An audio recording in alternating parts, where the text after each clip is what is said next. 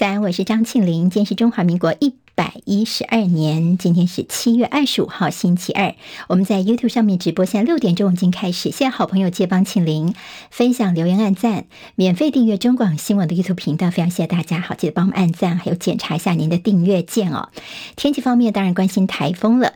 这杜苏芮台风已经接近中台的上限，气象局昨天晚上八点半先发布了海上台风警报。台风的暴风半径已经扩大到两百八十公里，警戒范围是巴士海峡，而陆上警报预估在今天中午之后发布，有可能在今天下午四点钟会发布。明天台风大概就在台湾的南方，东半部跟恒春半岛会有明显降雨，西半部也会有短暂阵雨。周四是台风离台湾最近的时候，风雨也最剧烈。气象粉专台湾台风论坛天气特辑说呢，这个接下来在周四南部跟花东有台风假的几率蛮高的，但受到台风外围环流影响，今天开始天气就有些变化喽。在东半部跟恒春半岛有短暂阵雨，西半部大致炎热，不过晚上开始大台北跟西部山区也会转为有局部短暂阵雨的天气。因应台风，中央灾害应变中心已经提升到二级开设，离岛海运总共七航线三十三航次已经停航。就在高雄外海的天使轮漂流货柜，现在已经打捞处理了两百九十三只。目前在海域暂时没有漂浮零散的货柜，其他研判都已经沉入了海海里。今天清晨收盘的美国股市投资人静待联准会会议，道琼今天收红，连续第十一个交易日收红，也创下二零一七年二月份以来的最长连胜纪录。那么，也为这个礼拜重要的财报周跟超级央行周揭开序幕。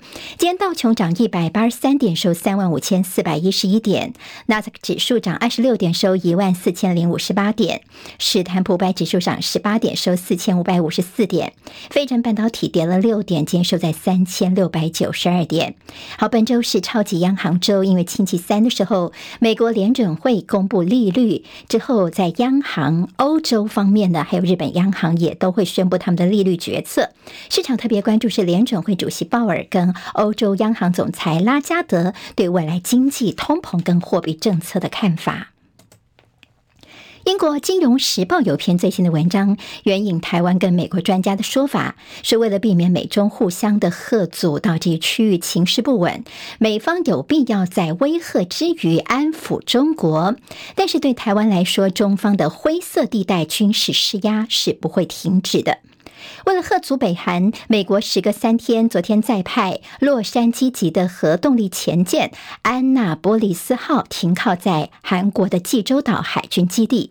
在此同时，北韩在本周四的韩战停战协定签署七十周年纪念日来临之际，强调北韩研发核武的重要性、正当性。昨天深夜，北韩又向日本海发射了两枚弹道飞弹。现在这个飞行物已经落到了日本的经济海域了。五天内的第三次发射，北韩可能是要抗议美军的核子潜舰接连的造访南韩。尽管连日有万人上街示威，在野党的悲歌，但是以色列的国会还是在执政党的这议员的护航、强度关山，通过具有争议性的司法改革法案，限制最高法院推翻政府决定的权利。大陆黑龙江省的第三十四中学的体育馆在前天发生了屋顶坍塌事件，总共造成了十一人罹难，疑似是施工单位把这建材违规的堆在体育馆的屋顶，连日的降雨增重，而屋顶不堪负荷，而因此倒塌。南韩日前有民众拆开了台湾寄出的可疑邮包，觉得不舒服，引发了恐慌。南韩的反恐中心说，已经针对六百多个可疑的国际邮包进行调查，暂时没有查出这些邮包跟恐怖攻击有关。而先前说这可疑的邮包大多是由中国深圳寄出，经过台湾转寄到南韩的。接下来我们进行十分钟早报新闻，用十分钟时间快速了解台湾今天的日报重点。但今天的日报重点有一个就是台风，我们刚刚已经提过了，就不多琢磨了。今天在中国时报的头版有昨天在基隆所发生的弹药库的爆炸，九名官兵受伤，其中有两个人是断臂哦，他们，情况非常惨。这是在基隆市的中正区祥丰街陆军的六军团，昨天下午在三点多的时候，在营区内存放一百二十枚的。迫击炮弹。好，一二零迫击炮弹呢，不明原因的发生了爆炸，巨大的声响吓坏了附近的居民。好，那么在其中有一枚爆炸哦，那么不少的民众以为是军方在这个演习。好，我们知道昨天在汉光演习开始嘛，那么其实这个事情呢，主要是他们在这个搬运啊，还有在清点炮弹所造成的。九个士官兵受伤，其中有两个人他们的手背被炸断，紧急送医。好，这个在基隆算是市区的呃弹药库呢，其实它是在日据时代就已经有了。最近民宅在越盖越多，也盖到附近来了，而且附近还有加油站。在早期的时候呢，基隆民众就一直希望能够迁移，但是一直都没有移走。那么经过今天一报之后，才知道这祥丰弹药库原来还在。这军方之前是不动如山，虽然有曾经承诺过要迁移，但是呢，这不定时炸弹这么一爆，让大家也吓了一大跳。意思是雷管出问题，如果整枚爆炸的话，恐怕灾害还更大呢。但在基隆的民意方面，希望这弹药库能够迁，迁到哪里，这也是后续我们要观察的重点了。联合报今天头版头条关心的是这个我们的汉光演习，好，标题叫做“滩岸歼敌转向国土防卫”。汉光操演方面呢，现在整个的重点的转移到底有哪些观察呢？今天包括说。在国军汉光三十九号演习，昨天开始在各作战区展开。今年的演习重点主要放在北部地区，尤其是淡水河口的反登陆操演，首度安排攻击军跟防卫军在滩岸对峙的攻防。好，那么现在演绎的重点有滩岸歼敌向国土防卫来转移。所谓的滩岸歼敌，就是之前我们希望让敌人上不来，那么现在就变成是敌军有登陆了，但是让民众。那还有我们可以进一步的看到我们的国军歼围敌军的一个情况，就是往国土防卫的方向。之前是不让他上岸，现在是上岸之后，我们怎么样来歼灭敌人？所以朝国土防卫的方向来转移，这是我们国军内部对于两岸军事形势的变化的认知，跟美方建议所做的调整。好，那么当然在几个重头戏方面，现在比较担心是台风的影响，所以本来今天的重头戏是。台东的丰年机场战力的一个操演科目，因为台风影响，所以现在已经确定取消了。明后两天，明天本来是桃园机场的反空机降演练，后天二十七号呢是巴黎反登陆操演。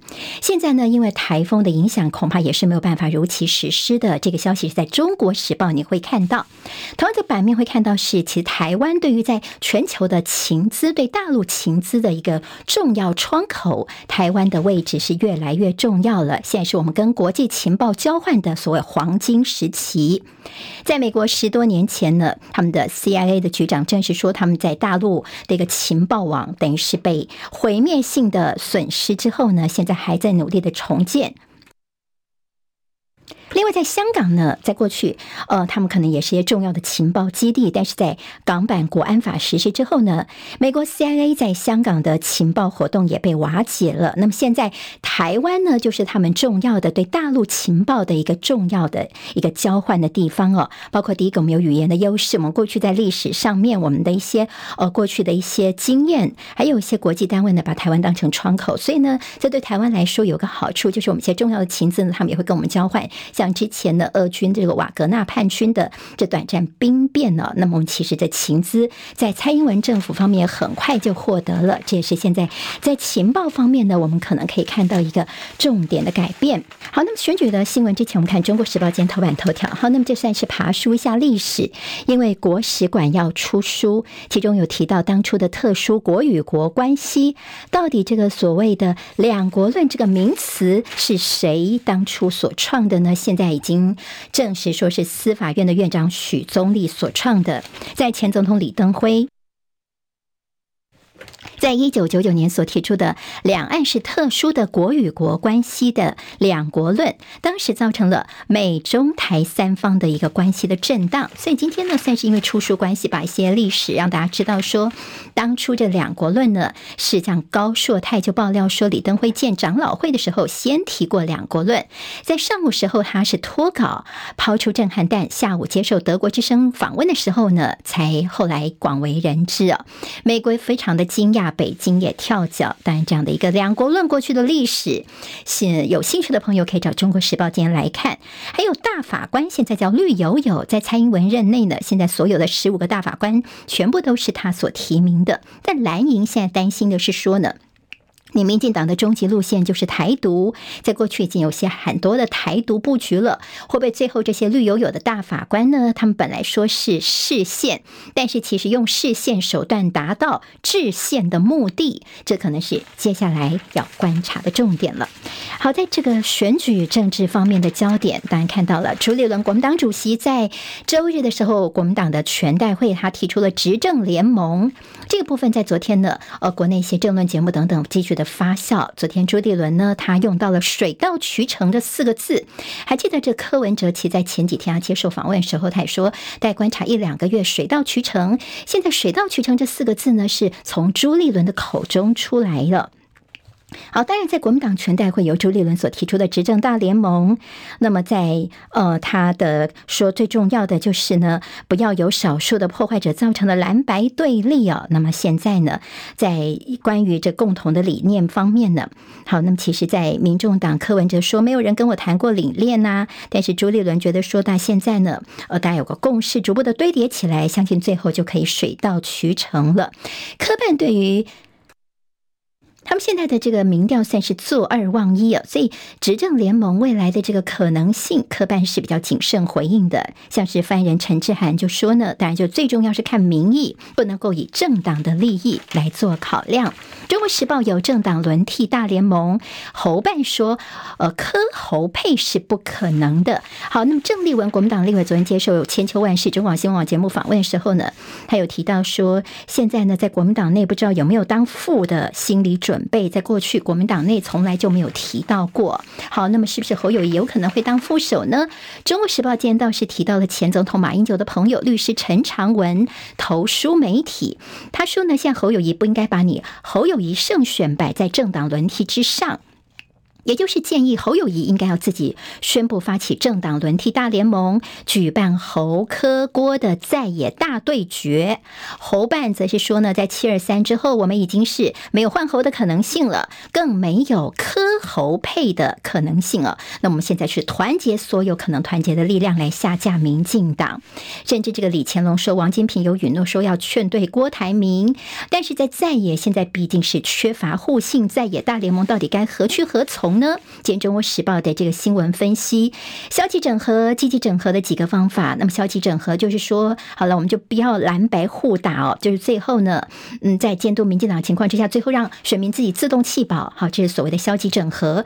积极整合的做法呢，也有两种层次，一种就是完全整合，就大家坐下来谈，共推一组候选人，那么共享不分区提名跟区域立委方面可以坐下来谈。